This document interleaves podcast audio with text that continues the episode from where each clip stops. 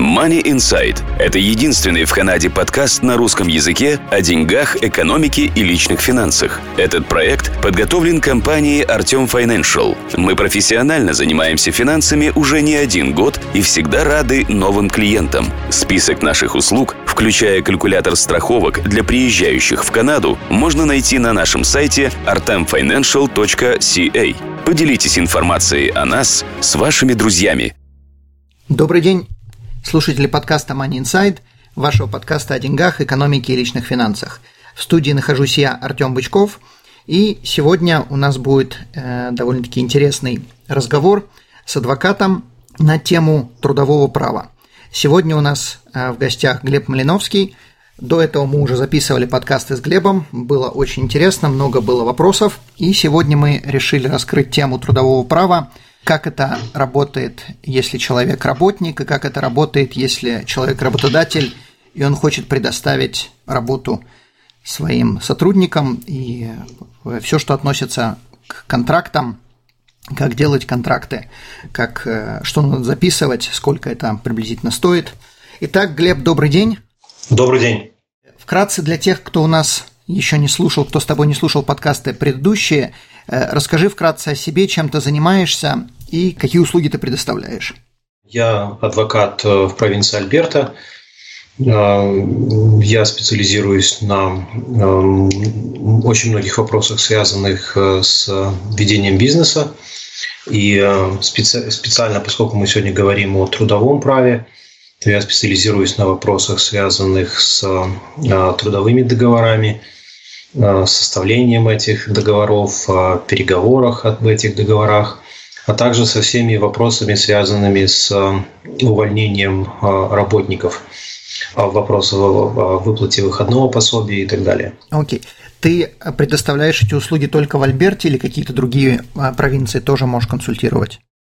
Только в Альберте я могу консультировать по поводу Британской Колумбии – Э, вот, но это больше связано с, э, с трудовыми договорами, поскольку судебные дела лучше решать на месте, когда адвокат находится в том месте, где судебное разбирательство ведется. Окей. Okay. А подобные вопросы надо решать по телефону, точнее, можно решать по телефону или надо всегда э, встречаться с адвокатом? Встречаться надо хотя бы хотя бы один раз, э, э, потому что адвокат обязан по закону удостоверить э, личность клиента, э, и у нас есть определенные требования для нас, как для, адвокатов, что мы должны сделать, чтобы удостовериться в личности клиента. И потом вести дела можно уже по имейлу или телефону. Насколько трудовое право отличается от провинции к провинции? Есть отличия. Э, они незначительные, но есть отличия. Большая часть, я подозреваю, что это относится и к другим провинциям тоже. Большая часть, да. То есть какие-то вопросы в Онтарио будут другие, по- по-другому могут быть озвучены. Какие-то вопросы в Британской Колумбии могут быть немного по-другому озвучены. Но принципы, принципы все, все такие же. Окей, тогда у меня первый вопрос. Если человека нанимают на работу, Должны ли ему предоставить какой-то контракт, должен ли он что-то подписывать, или просто ему сказали, выходи завтра на работу, будем тебе платить X долларов в час, и все, человек выходит и никаких контрактов не подписывает. Нет, такого требования нет, чтобы человеку дали письменный контракт, но это в интересах э, как самого работодателя, так и, естественно, работника, чтобы какая-то бумага была, где оговорено да, размер оплаты, какие продолжительность отпуска и как бы часы работы и, так, и такие вот хотя бы какие-то базовые моменты. Окей. Okay. А если такой контракт э, не предоставили, то по каким критериям будет оцениваться, сколько человеку нужно платить, какие у него должны быть отпускные, сколько он должен работать? Контракт в любом случае есть, он будет устный, потому что э, бывает, что в простых при, при найме работников на простые позиции, продавцом в магазине, или кого-то нанимают э, ремонт на стройке делать. Люди договариваются устно, сколько будет оплачиваться, и это есть контракт. Вот. Э, и если возникает какой-то спор, то да, один человек приходит, говорит, э, сколько, что ему сказали, другой, что ему сказали, и арбитр, судья или тот, кто разрешает этот спор, будет принимать решение, кому верить. Такие вещи, как отпуск, он будет регулироваться, э, ну, в Альберте называется, и во всех провинциях называется Employment Standards.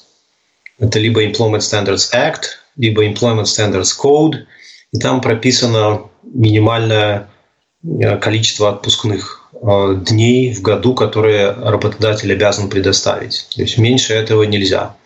Больше можно, меньше нельзя. Это относится также к тем людям, которые работают на частичную занятость, то есть part-time? Да, это также относится к тем, кто работает на part-time. То есть отпуск э, обязан работодатель предоставить любому человеку. А отпуск обязаны предоставить в виде денег или в виде дней, которые будут оплачивать?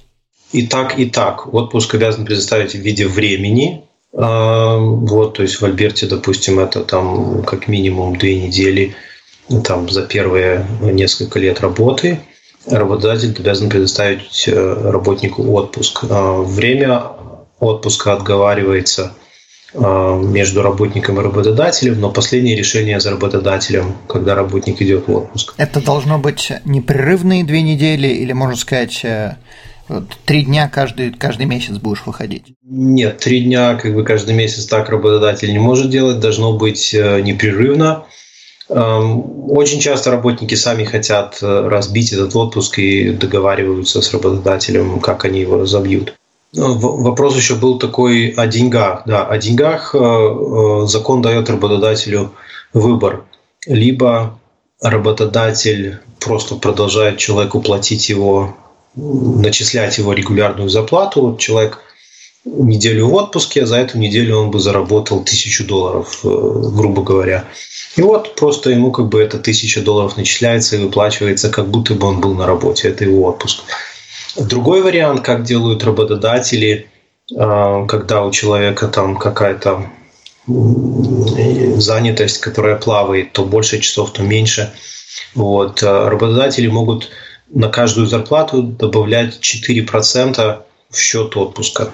После нескольких лет, э, потому что после нескольких лет минимальный отпуск становится 3 недели, а не 2, и тогда работодатель должен добавлять не 4%, а 6%. А это идет, и тогда уже, когда человеку приходит время идти в отпуск, он идет в отпуск, ему да, дополнительно ничего не платят, потому что ему на каждый пейчек добавляли 4% или 6%.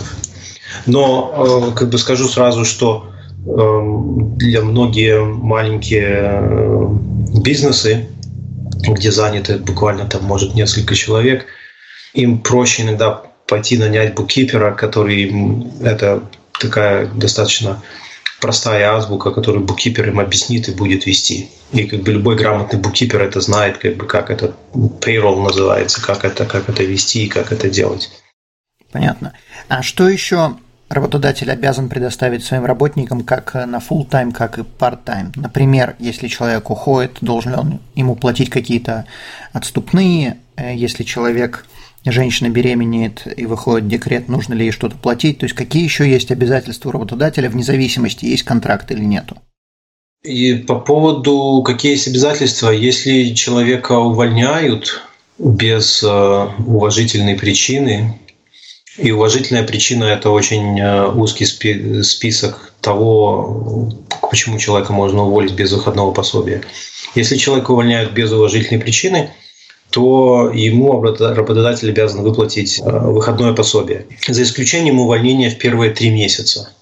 Три месяца закон дает а, испытательный срок, и в течение этих трех месяцев работодатель может уволить человека без объяснения причин, без предупреждения, без выплаты выходного пособия. Угу. А в остальных случаях нужно платить, соответственно? В остальных случаях нужно платить, если нет э, письменного договора, как-то лимитирующего обязанности работодателя, то работодатель должен платить, во-первых, минимум, который установлен Employment Standards, и там идет за каждый там, год-два года работы, там идет э, сколько-то недель.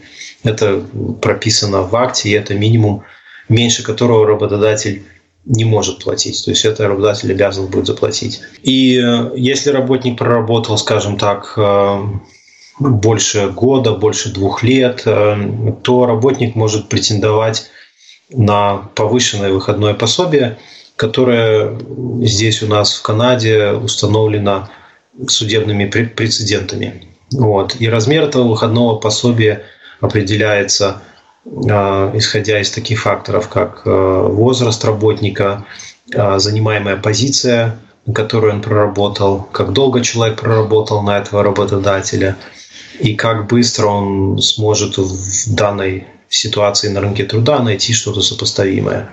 И из этого люди могут претендовать на дополнительное выходное пособие, которое может быть гораздо больше, чем тот минимум, который прописан в Employment Standards. И один из плюсов заключения трудового, письменного трудового договора – это то, что работодатель может ограничить э, свои обязательства только вот этим минимумом, который записан в Employment Standards. И тогда, увольняя работника, который проработал, условно говоря, 10 лет, по Employment Standards э, работодатель обязан заплатить ему 8 недель выходное пособие. А если э, мы берем полностью как бы, ответственность, если нет письменного договора, или в письменном договоре это не прописано, э, или неправильно прописано, то работник, который 10 лет проработал, он ну, может, в зависимости от этих факторов, он может претендовать там, от э, выходное пособие в размере там, от 6 месяцев до 14 месяцев э, зарплаты. Вот за такой срок. До этого мы сказали, сколько? 8 Э... Недели, 8 недель. Окей, то есть это меньше, чем э, 2 Два месяца, да. Интересно. То, то есть тут как бы для работодателя есть, у которого есть э, такие работники, для работодателя есть а, о чем подумать. Вот здесь работодателю нужно отдавать себе отчет, что такие договора нужно заключать при приеме человека на работу. Когда работодатель пытается заключить с человеком этот договор когда уже человек пять лет отработал, то здесь есть очень большие шансы, что суд признает такой договор недействительным. Понятно. То есть на эту тему надо думать намного раньше, чем нанимаем человека на работу. Да. Да. Теперь у меня э, два вопроса. Если ты можешь дать определение, что такое работник, это первое, и что такое увольнение. Потому что многие тем более кто, те, кто приехал из бывшего Советского Союза, для них, наверное, слово сокращение не совсем понятно, увольнение, сокращение для них будет иметь одно и то же значение, но это значения разные. Вот если ты можешь дать определение э, именно работник, как это определяется, э, контрактник это или работник, или это self-employed, и вот что такое работодатель имеет право уволить, сократить, уволить, уволить по причине, без причины. Под словом работник, я так понимаю, понимается employee, это когда человек работает, работает на работодателя за зарплату. У него есть как бы, какие-то оговоренные параметры. И в Канаде это не всегда бело-черно разделено на белое и черное. Вот. И есть у налоговой службы, например, у них есть целый э, список факторов, на которые они смотрят, чтобы решить, человек является работником или контрактником. Вот, э, потому что некоторые бизнесы, они так э, строят свой бизнес, чтобы не иметь наемных работников, не, не заниматься отчислением налогов и всей этой бюрократией. А, они оформляют людей как контрактников, э, и контрактники сами за себя платят налоги и как бы сами за себя отвечают. Ну, я подозреваю, и что таким... одна из э, причин, почему они делают это, чтобы не платить эти пособия, когда человека надо сокращать, чтобы не платить те же самые отпускные, чтобы сэкономить кучу денег самим себе. То есть как бы выдают, э, может быть, больше работнику, работнику, как бы в кавычках, платят больше денег, но теперь этот э, контрактник, работник сам за себя все заполняет и сам решает, когда выйти, там, э, когда уволиться, или его можно уволить в любой момент и ничего им не платить. Да, это, возможно, это один из, из факторов, но здесь, естественно, для человека, который работает таким образом, для него Минус в том, что если с ним разрывают контракт, он не может претендовать на пособие по безработице. Если он э, вдруг заболел, опять-таки нет никаких гарантий, что когда он выздоровеет, его опять дадут ему работу, ему никто не обязан место держать за ним. Вот, то есть есть э, такие минусы. Во-первых. Во-вторых, не все бизнесы, которые ведут такую практику, они понимают, что, что, есть, что для налоговой вот у них есть, у налоговой службы есть этот список факторов, на которые они смотрят. Он две страницы, поэтому я не буду его, на него здесь останавливаться. Налоговая служба смотрит на список факторов, чтобы решить, этот человек наемный работник или он контрактник. Неважно, что там написали они в соглашении, что человек контрактник. Если, грубо говоря, работодатель все контролирует, инструменты, время работы, место работы, как работа делается – Э, и у этого контрактника, так называемого, у него кроме этого одного клиента больше никого нет, это его единственный клиент, то они скажут, извини, парень, ты наемный работник, из тебя надо CPP, EI и Income Tax. И если э, они придут к работнику, скажут плати, и они придут к работодателю и скажут плати.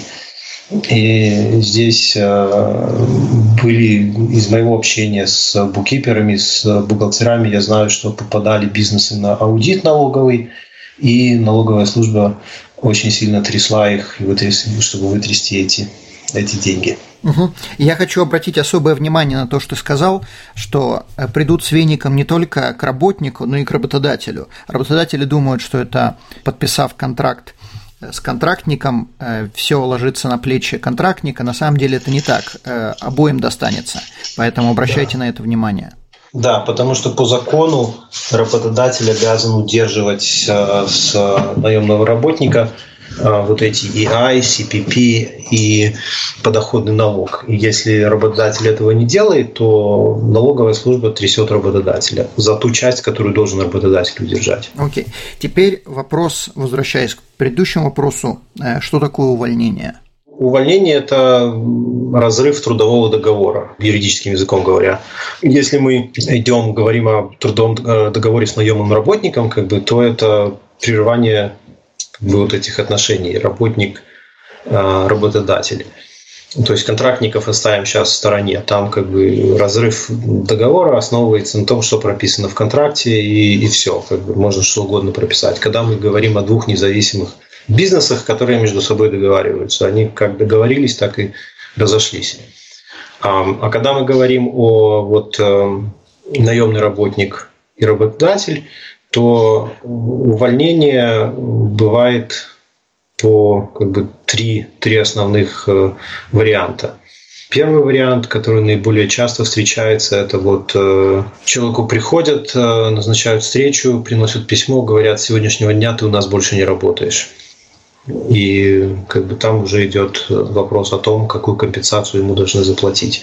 То есть, да, они говорят, что по независящим там, причинам как бы экономика там или что угодно, или организация, или там сокращение кадров, или там неважно что, человеку без э, вот говорят, что сегодняшнего дня ты у нас больше не работаешь, ему должны выплатить э, компенсацию. Угу. Но это по причине просто по какой-либо работы нету или там да, пере... да, реструктуризация бизнеса. Да, да, да. Как бы любая причина. Бизнес закрывается, нету денег, нету работы, там любая причина. Второй, второй вариант, как э, работодатель может поступить э, в таком случае, компенсация э, – это дать работнику уведомление заранее. И компенсация рассчитывается, вот как в теории оно идет, компенсация рассчитывается за то, что работодатель не дал работнику заранее уведомление. И вот когда я раньше говорил о том, что работник, допустим, может получить компенсацию, проработав 10 лет в размере там, от 6 месяцев там, до 14 месяцев, эм, грубо говоря, своей зарплаты. И вот это, э, это срок, который в конечном итоге суд определит, если они договор, не договорятся. Но при, э, когда работодатель работает с адвокатом, они, работодатель может спрашивать, какое уведомление мы должны дать работнику. И иногда работодатель, который не боится, что, работодатель, что работник э, начнет косячить или перестанет работать, или еще каким-то причинам, он считает, что вот я работнику должен дать уведомление за там, 10 месяцев. Вот бывают такие реорганизации, когда бизнес закрывается, у них есть работники, которые уже предпенсионного возраста, и они просто им говорят, что вот через 10 месяцев бизнес закрывается, вы все тут 20 человек в цеху работаете, вы все будете без работы. Вот вам всем уведомление, вы эти там 10 месяцев дорабатываете все как нормально, все как вы получаете свою зарплату, все свои бенефиты, все-все-все. Потом приходит конец, все, как бы все закрывается, бизнеса больше нет. В таком случае работник уже выходного пособия он не получает, так как он получил этот, это уведомление за 10 месяцев, и у него есть 10 месяцев, чтобы как-то спланировать свою жизнь. Чтобы найти, понятно, другую работу, да? Да. да. Угу. Окей. А третий случай? А третий случай – это увольнение, как э, говорили в Советском Союзе, по статье. Вот.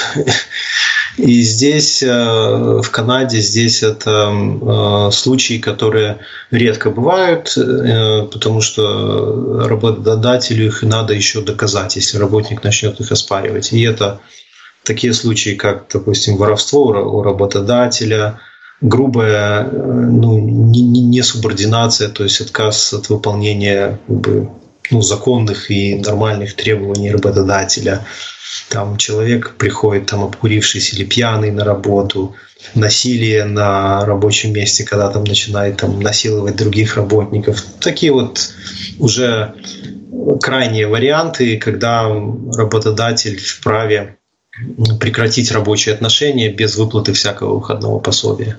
Ну, подозреваю, Если... что там не надо заранее предупреждать, там просто, можно сказать, вот давай ключи и до свидания. Там, а, там тоже не так все очевидно. Как бы есть очевидные случаи, когда идет какая-то речь о насилии, которое работодатель должен защитить других работников от насилия. Но э, если все как-то не очень так громко и черным по белому, то есть э, работодатель должен провести воспитательную работу. Там выносится предупреждение работнику в письменном виде – с ним проводится беседа, выносится ему второе предупреждение. В письменном виде говорится, что если человек не возьмется за ум, то последует увольнение. И после этого уже следует увольнение. Понятно. Ну, то есть поиграть в детский сад. Можно называть как хочешь, да. Понятно. Хорошо. Э, я не знаю, можешь ли ты на этот вопрос ответить. Если человека сокращают, именно сокращают, не увольняют, а сокращают из-за того, что нет работы, дают ему пособие, человек это принимает, все замечательно, чудесно, но человек хочет податься на EI, то есть unemployment.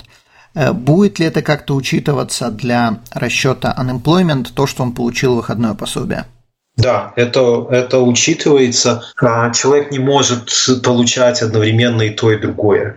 И э, если так случилось, что человек параллельно получал и то, и другое, и такое бывает, например, э, человека уволили, и у человека идет спор за выходное пособие. Этот спор может полгода длиться или 9 месяцев. Человеку жить за что-то надо, работодатель не платит, не, не платит ничего. Человек подался на EI и получает EI.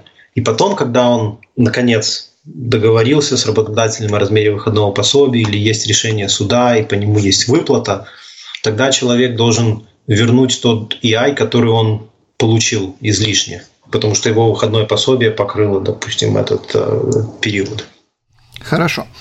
Э, теперь вопрос по поводу женщин э, более сильного пола, чем, мы, и, соответственно, вопрос по поводу беременности. То есть, если, предположим, женщина выходит в декрет, может ли ее работодатель уволить? Также вопрос, какие Э, пособия, какие деньги ей положено от работодателя. Не с точки зрения государства, а с точки зрения работодателя. Обязаны ли ей предоставить рабочее место, когда она возвращается? Как это работает э, с женщинами? Значит, по, по, значит, э, по увольнению уволить не могут по причине беременности или родов. Это работодатель сразу подпадает под нарушение закона о прав человека, и там есть другие основания, по которым не могут уволить человека по, там, по, по полу, по расе, по беременности. Ну, как бы вот это под, под пол, дискриминация по полу, под это подпадает беременность и роды. Вот, по семейному положению, вот как бы тут такие, как бы это по human rights legislation – оно, где оно связано с трудовыми отношениями, то есть там, э, где людей запрещено дискриминировать и увольнять. Это, это первое. Второе, по выплатам. А, работодатель э, не обязан ничего выплачивать, если нет какого-то отдельного особого договора, где работодатель что-то платит, то нет, здесь идет, э, э, женщина идет и подается на EI и получает свои эти EI benefits, э, которые рассчитываются, естественно, в размере от ее зарплаты. Люди должны, два из момента, которых, которые не все знают. Первое, для того, чтобы получить этот EI, находясь в декретном отпуске там в отпуске после родов, женщина должна отработать на работодателя как минимум там что-то около там 700 часов. Окей. Okay. Вот, это, это может быть part-time также? Да, неважно, как бы там, там и, по-моему, есть указано за какое время, но как бы это можно в, э, позвонить в Service Canada или там это, потому что это как бы это федерально на всю страну распространяется, как бы сколько часов надо отработать на работодателя, чтобы получать эти деньги. EI, unemployment. Да, это одна тема. Как бы тема сохранением рабочего места – это другая тема. Э, в Альберте нужно проработать на одного работодателя 90 дней – и тогда эта женщина, она уже может идти в декрет, и работодатель обязан сохранить рабочее место. То есть вот просто, чтобы люди понимали, что это два разных вопроса. Окей. Сколько времени за ней нужно хранить рабочее место? Сколько она может быть в декрете? Ну, год здесь, как грубо говоря, год. Там как бы оно по неделям считается, но, как бы, по-моему, сейчас больше. Сейчас, минутку, я уточню. Сейчас больше. Ну, то есть нет такого, как в бывшем Советском Союзе женщина ушла на 6 лет, Э, все забыли, как зовут, через 6 лет вернулась, хочу работать. Нет, нет. 16 недель – это считается maternity leaves, parental leave – еще 62 недели. То есть идет э, в общей сумме идет, э, то есть идет 16 недель и плюс 62. Да, это было изменение в законе где-то в прошлом году, когда они parental leave увеличили э, значительно. Вот. И э, таким образом как бы растянули это время, когда работодатель обязан хранить э, рабочее место. Опять-таки, как вы помните, два э, то, что работодатель обязан хранить рабочее место, это один вопрос, а то, что человеку положено или не положено EI, это второй вопрос. И вот сумма EI, она осталась прежняя, поскольку это федеральное законодательство. И, и сумма, и срок, да? и срок EI. Поэтому вот этот растянутый parental leave, там эта сумма EI, она становится меньше, ее платят 62 недели, но сумма остается так же, поэтому просто ту же сумму размазывают на больший срок. Понятно. То есть человек может получить э, unemployment или в течение года получать больше, или в течение 62 недель получать меньше, но суммарно будет одна и та же сумма. Да. Okay. да. И возвращаясь еще к, к тому, к одному моменту, который немногие сознают. Если люди э, владеют собственным бизнесом и работают в собственном бизнесе, то EI им, скорее всего, не положен. Ну да, скорее, и в большинстве случаев это не положено, потому что люди за него никогда не платили, работая в собственном бизнесе. Вот. Там, там есть как бы ограничения по тому максимальному размеру акций, которыми люди могут владеть в этом бизнесе, чтобы они могли претендовать на EI. Окей. Э, теперь вопрос, обязан ли работодатель человеку дать какие-то бенефиты на работе, то есть, например, страховки э, или что-то, что-то еще, какие-то пенсионные программы, или же э, я говорю с точки зрения закона, не с точки зрения того, что людям дают, а с точки зрения, обязывает ли закон работнику давать какие-то бенефиты. Нет, закон, закон не обязывает а, давать а, никакие, никакие бенефиты, и какие-то бизнесы дают, какие-то нет. Это на усмотрение работодателя. Угу, окей. И, и вопрос по поводу рабочих часов. Сколько часов человек должен работать? Э, то есть, опять-таки, с точки зрения закона, и какие должны быть или э, не должны быть перерывы. То есть, э, где-то я читал, что работнику не давали по 15 минут перерыв в течение дня, или, например, полчаса не давали перерыв, то есть обеденный перерыв, сколько он времени должен быть?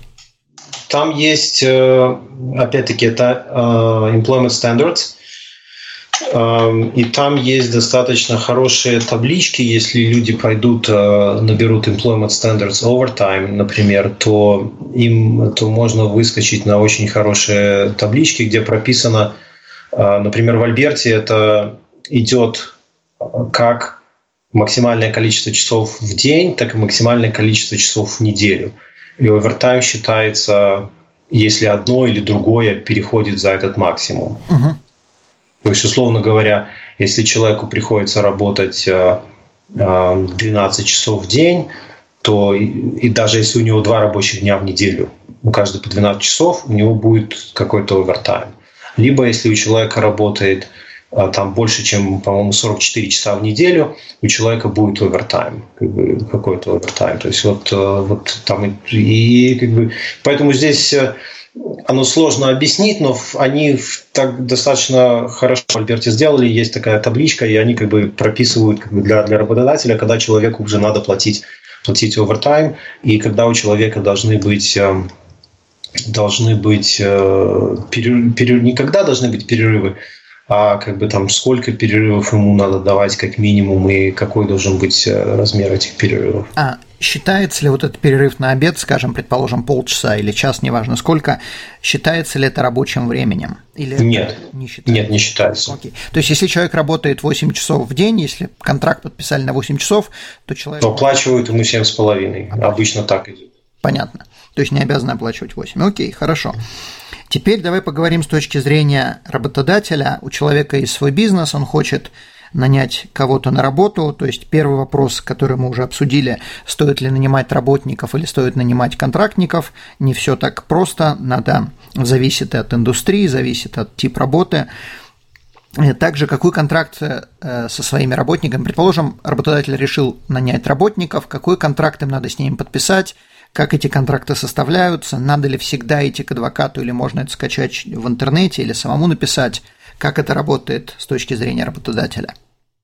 С точки зрения работодателя, э, вот скажу как адвокат, который работает много с работодателями, э, и есть, э, я буду сразу говорить про работодателей, где нету профсоюзов. То есть там, где есть профсоюзы, там совсем другая кухня, и как бы мы про это не будем говорить.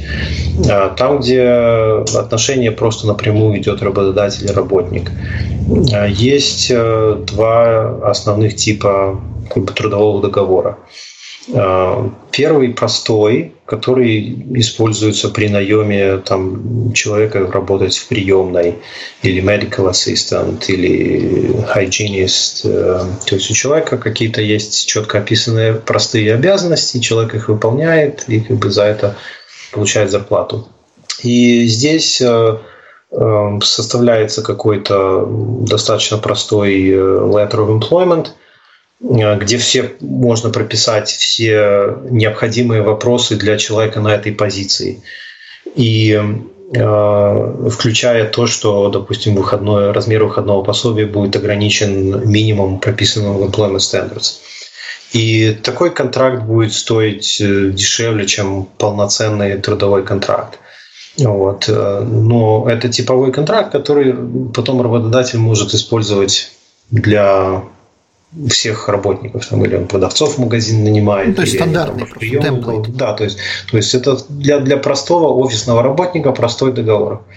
И второй договор – это который используется при нами на работу людей на более серьезной позиции, которые связаны с, э, с маркетингом, с общением с клиентами, с доступом к каким-то корпоративным секретам, профессиональные контракты, когда нанимают э, людей в профессиональной, в их профессиональной деятельности, допустим, э, у человека какая-то какой-то бизнес, там неважно, не это может быть оптометрист или это может быть э, массажист или еще кто-то, и он нанимает на работу другого массажиста, один массажист другого массажиста.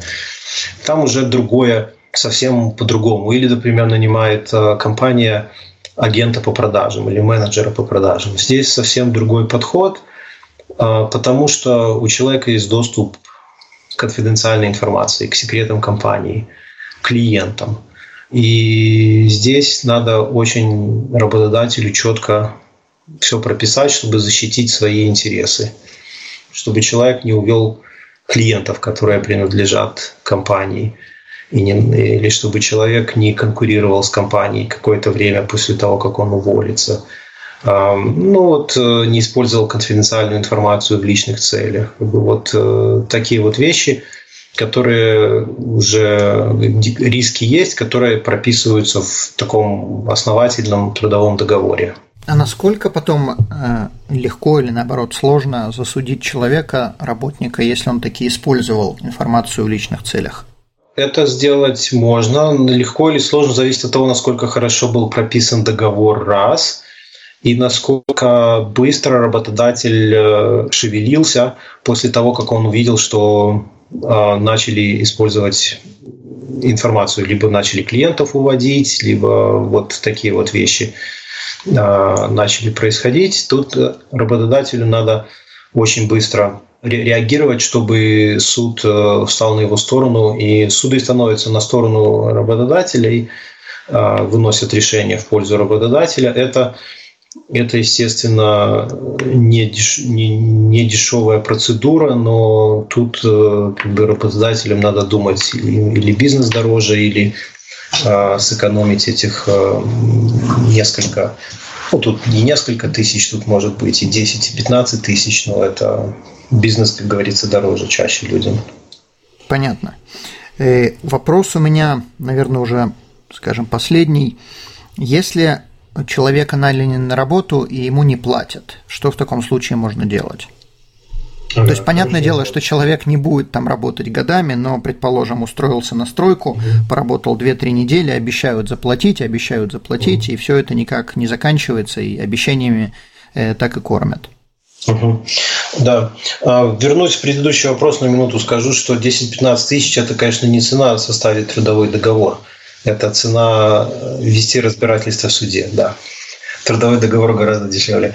Значит, если человеку не платят, э, если человек работает в, ну, в каком-то более-менее бизнесе, как он видит устоявшимся, то здесь э, есть ну, большая проблема. И юридически человеку надо обращаться в Employment Standards, и как бы там будут разбираться и взыскивать с работодателя эту зарплату. И это чревато для работодателя, потому что э, за невыплаченную зарплату задолженность вешают не только на фирму, которую можно закрыть, и там у фирмы ничего нет. Задолженность вешают на директоров фирмы. И это остается их личной задолженностью. И потом, если у директора есть недвижимость, эту задолженность можно зарегистрировать против титула на недвижимость и, в общем, создать неприятности этому директору. Но с практической точки зрения, как бы если человек проработал 2-3 недели, ему должны были заплатить и не платят, то тут э, надо человеку думать, или ему хочется связываться с этой, он может подать свою жалобу в Employment Standards, и они будут разбираться с этой жалобой. Но параллельно я бы рекомендовал этому человеку искать нормальную работу. Ну да, конечно, конечно. И поскольку ты уже затронул вопрос цены, сколько приблизительно стоит составить э, простое письмо-договор, как ты сказал, первый более простой, упрощенный вариант, и э, сколько стоит составить договор с конфиденциальностью, с э, non-competition. Понятное дело, что это все будет зависеть от э, количества часов, которые адвокат должен провести с этим работодателем, но приблизительно хотя бы, чтобы люди понимали расценки простой договор мы говорим в пределах, там, ну, не в пределах, там, в районе 300 долларов, там, может, там, 350, вот так вот. То есть это достаточно я, я по, пообщаюсь с людьми, я узнаю, как бы, какие, как, как, какой бизнес, какая индустрия. Я уже наработал, у меня есть база каких-то таких договоров, где, как бы, вот я говорю, что за там, в пределах 300-350 долларов можно типовой договор составить. И люди понимают, что это, да, это деньги, но в то же время они эти договоры потом будут использовать десятки раз с разными работниками. То есть я, я людям говорю, что это у вас окупится много раз. Нет, но это не вещь... такие большие деньги. Это... Да. Если у человека нету таких денег для своего бизнеса, то, наверное, лучше бизнеса не начинать. Да, что я, что я еще рекомендую э, и делаю для клиентов, у которых свой бизнес, у которых, допустим, бизнесы, где э, много frontline работников там, в магазине, в каких-то других бизнесах, офисы какие-то медицинские или какие-то другие офисы. А, и это тоже отдельно оплачивается. Это я делаю а, policy, employment policy. которые прописывают такие вещи, как э, использование личного мобильного телефона на рабочем месте, там, сколько в интернете может человек сидеть или нельзя. Там все это связано с курением марихуаны, с потреблением алкоголя, использование э, служебной машины, если работодатель выделяет машину, как ее можно использовать. То есть эти все вещи хорошо прописывать, и это employment policy, которая всем работникам доводится до сведения, что можно делать и что нельзя. И тогда, если это policy есть, и если работодатель делает все, чтобы как бы все этому следовали, тогда за нарушение этой employment policy можно человека увольнять без выплаты пособий. Если полисы нету, и потом оказывается, что человек там на телефоне сидит, а он говорит, а где полисы, что нельзя там на телефоне сидеть, или там, ну, какие-то начинаются споры, а, которые непродуктивные, и потом приходится еще увольнять человека и выплачивать ему пособие. Понятно. Ну, то есть проще вот. создать э, атмосферу, где все прописано, и если это не соблюдается, тогда человек не выполняет свои обязательства, и спасибо, до свидания, ничего да. платить не будем, да. как бы все по закону. Окей. И второй вопрос, как бы вторая часть вопроса, сколько будет стоить более полный контракт, опять-таки приблизительно. Здесь э, где-то всегда очень индивидуально, потому что это как индивидуальный пошив костюма уже идет. Здесь сложно сказать. Можно пойти в этот э, магазин и купить готовый костюм, это одно, а когда идет отдел, речь о индивидуальном пошиве, то при, при трудовом договоре где-то цена начинается от 700 долларов и как бы дальше, да, и выше. Первая консультация что-то стоит или как это работает? То есть, предположим, человек понятия еще не имеет, какой ему надо контракт, что, как, почему, хочет просто поговорить. Э, как это работает э, в данном случае? Ну, обычно 15 минут э, можно просто поговорить, и как бы я объясню людям, как бы нас, выслушаю их, что у них есть, и скажу им свое мнение, что, что я рекомендую. И кстати, за эти 15 минут я ничего не беру, а дальше людям решать, как бы, что, они, что они будут делать. Окей, понятно. То есть это не то, что будет э, включаем счетчик при встрече и пошло-поехало, неважно, что люди делают, будут, будут платить. Хорошо. Хорошо, Глеб, большое спасибо, было очень познавательно, много чего интересного, я думаю, люди вынесли из этой беседы. Теперь вопрос, как с тобой можно связаться, э, телефон, имейл, э, сайт и так далее. Обязательно мы всю эту информацию также поместим под подкастом. Да, телефон мой э, рабочий 403 995 1410. Имейл, ну да, я скажу, но потом прочитать можете под подкастом. Это глеб собачка Southern Alberta Law.net. Вот это основные способы контакта. Вот. Веб-сайт тоже есть, southernalbertalaw.net, там есть мой профиль, что обо мне, что, кто я такой, каким, какими делами я занимаюсь и так далее. Окей. Глеб, большое спасибо тебе. Надеюсь, что этот подкаст принесет тебе новых клиентов. И до следующего раза. Спасибо, Артем. Спасибо. Спасибо, слушатели подкаста Money Insight. Всего доброго. До свидания. Данный подкаст сделан лишь для вашей информации. Компании, инвестиции, страховые продукты и другие материалы, упомянутые в подкасте, упомянуты лишь для ознакомления и не являются рекомендацией к действию. Так как мы не знаем вашей конкретной ситуации, то мы не можем нести ответственность за ваши действия после прослушивания подкаста. Пожалуйста, обращайтесь к специалистам, если вы не уверены, как поступить. Спасибо, что слушаете нас и не забывайте задавать вопросы.